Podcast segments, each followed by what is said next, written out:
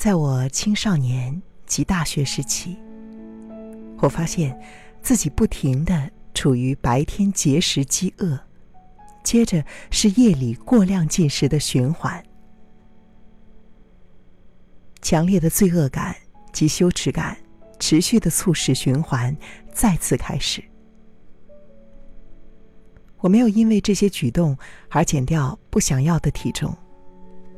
事实上，我反而变胖了。我们大家应该很熟悉这一类的故事。在我学习了超绝静坐之后，我开始对于新兴的身心医学领域产生兴趣。之后，我加入了威斯康星大学的一个卓越的研究团队。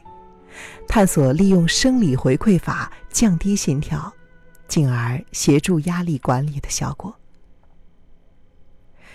提议使用静坐作为另外一种方式之后，我惊讶的发现，这两者的效果一样，甚至静坐的效果更好更好。我开始对于静坐如何像生理回馈一样，帮忙连接身与心。产生了更大的兴趣。这个时候，我仍然在自己的饮食和体重的恶性循环当中挣扎。我避开碳水化合物，尝试利用新发展的认知行为治疗方法，但是都没有成功。后来，我又到了亚洲一趟，在那儿，我察觉到自己可以真正的享受我的食物——高碳水化合物。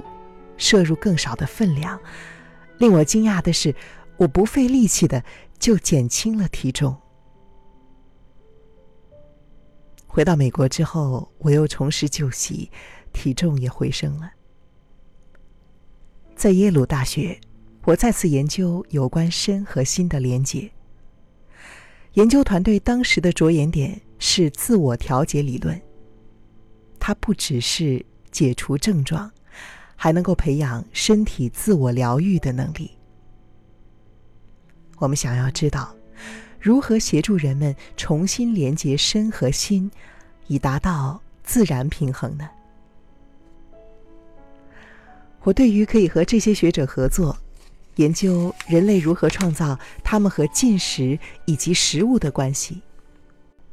以及正常饮食者在面对社会压力和其他进食诱发因素的时候，如何失去了自己的生理饥饿感和饱足感的经验，感到非常兴奋。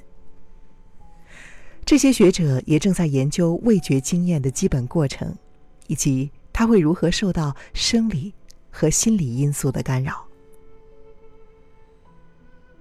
我的想法是，我是否可以把这两个科学领域？自我调节理论和进食经验的觉知结合在一起，来协助解决个体问题呢？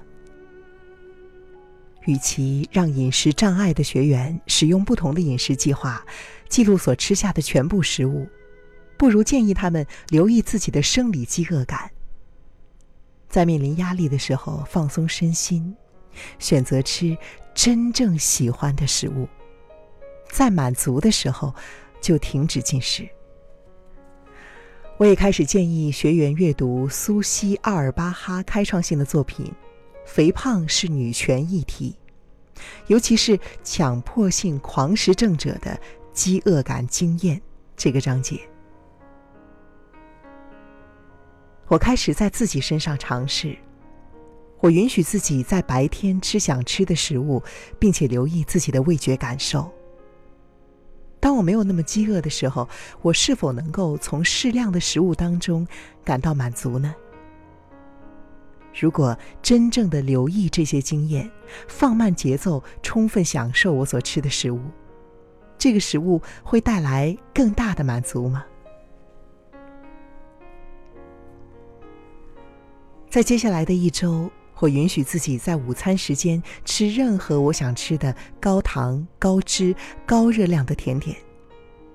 第一天，我直接跑到附近的贩卖机，按下了诱惑的按钮，薯片和巧克力饼干随之落下。它们味道不错，我接下来的整天可以不需挂念着食物。我适量的吃了晚餐，随后我就不想再吃任何东西了。第二天，我再次跑到贩卖机，做了一些不同的选择。第三天，贩卖机看起来没那么诱人了。我走到了糕饼店，买了一个很大的牛角面包，以及一块黑巧克力蛋糕，太棒了！而且，我发现，就像是味觉研究所所预测的那样，蛋糕的最后几口吃起来。没有前面几口那么好吃。第四天，我没有时间去糕饼店，贩卖机里也没有特别吸引我的食物，所以，我走到了街角的披萨店，点了两片我最喜欢的口味，坐下来，用心品尝每一口。在接下来的整个下午，我都感到满足。这周结束之后，我发现，当我允许我自己无罪恶感的吃自己喜欢而原本不敢吃的食物之后，我轻松的减少了夜间的进食。我不仅能够享受这些食物，而且减少了对于他们的渴望，也不会想要不停的吃它们。很快的。这些我原本以为没有意志力和自制力来抵抗的食物，已经失去了他们的诱惑力，这让我大开眼界。我重复的在病患身上使用这个技巧，多年之后，我才成功的把这些元素应用于正念饮食的课程。数年之后。静坐在治疗中被广泛运用，而且越来越受欢迎。我有机会在不同的地方尝试我所发展的课程，每一次都提供给我新的学习机会。有一次，在一家工厂的员工减重团体班，建立了我使用静坐练习的信心。我把课程改编，并且用于布朗大学的咨询商以及心理服务。这让我确认了自己过去的经验，证实了正念饮食对于放下体重担忧以及挣扎是很有利的。我将此运用于哈佛医学院剑桥医院的精神科。这段经验让我放下了静坐诱发精神症状的顾虑。后来，我又加入了伍斯特市的麻州大学医学中心。成为了教职人员，正念饮食课程的基础终于完形了。二十世纪八十年代，这个单位是把身心元素结合于医疗服务的先驱。我开始和乔卡巴金合作开创性的正念减压课程，并且协助他们进行研究。为了进行此课程的研究，我想要回到大学的心理学系。其中一位博士生布莱登·哈利特，在我开始于印第安纳州立大学任教不久之后，表示想要加入我们的研究团队。我们开始对于十八位年龄介于二十五岁到六十二岁、有暴食症以及体重相关问题的女性进行系统性的分析。他们都不曾静坐。这小型研究的成果令人兴奋，也证实了我一直以来的临床经验。暴食的发作频率以及严重度在几周之后减少超过一半，学员们明显的减低了和进食相关的挣扎，忧郁和焦虑情绪也降低了。再者，他们越是经常使用进食的正念练习，进步就越明显。受到这些正面结果的鼓励，我和同事开始进行美国卫生院所所资助的研究计划。第一个大型研究包含暴食症的男女患者，是和杜克大学能干的鲁斯沃勒威医师合作。我们成功的复制了小型研究的成果。然而，我们发现没有办法预估哪些人会成功的减重。虽然有些人在几个月内减了十公斤，但另外一些人反而增加了体重。也许当他们认为自己首次获得准许，就会开始随心所欲的进食。这再一次证实正念练习的频率能够预测是否会成功。因此，在接下来的美国卫生院所研究计划中，我们决定加上饮食训练的核心元素：学习了解热量、营养需求、健康食物选择。我们称此为外在智慧。我们也决定为暴食症以及非暴食症者设计课程，结果非常惊人：十周课程结束之前。学员每周平均减了半公斤，而且可以维持到计划结束。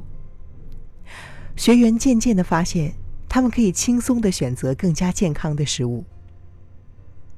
过去几年，经由正念饮食觉知训练改编，针对糖尿病患者以及轻度体重问题者的美国卫生院研究计划，也发现了同样的结果。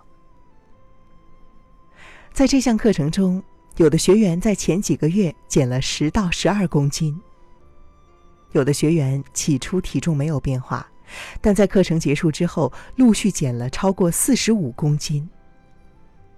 有的学员虽然体重没有减很多，但是他们不再和食物以及进食冲动为伍。在正念饮食觉知训练课程的后期，学员可以合理进食。并且享受美食带来的愉悦和满足。更多的是，当学员学会这种方法之后，他们曾经渴望的食物，现在尝起来已经没那么好吃，或者是完全失去了吸引力。学员们经常这么说：“我曾经热爱这些饼干、薯片、甜甜圈，但你知道吗？它们已经没那么好吃了。”他们再也不需要意志力或是自制力来停止吃这些零食。就我个人而言，这个方法让我完全放下挣扎。利用这些技巧，我更加享受食物，吃的更少，也结束了暴饮暴食、罪恶感以及自我剥夺的循环了。好了。今天就为你读到这里，我们下期再见。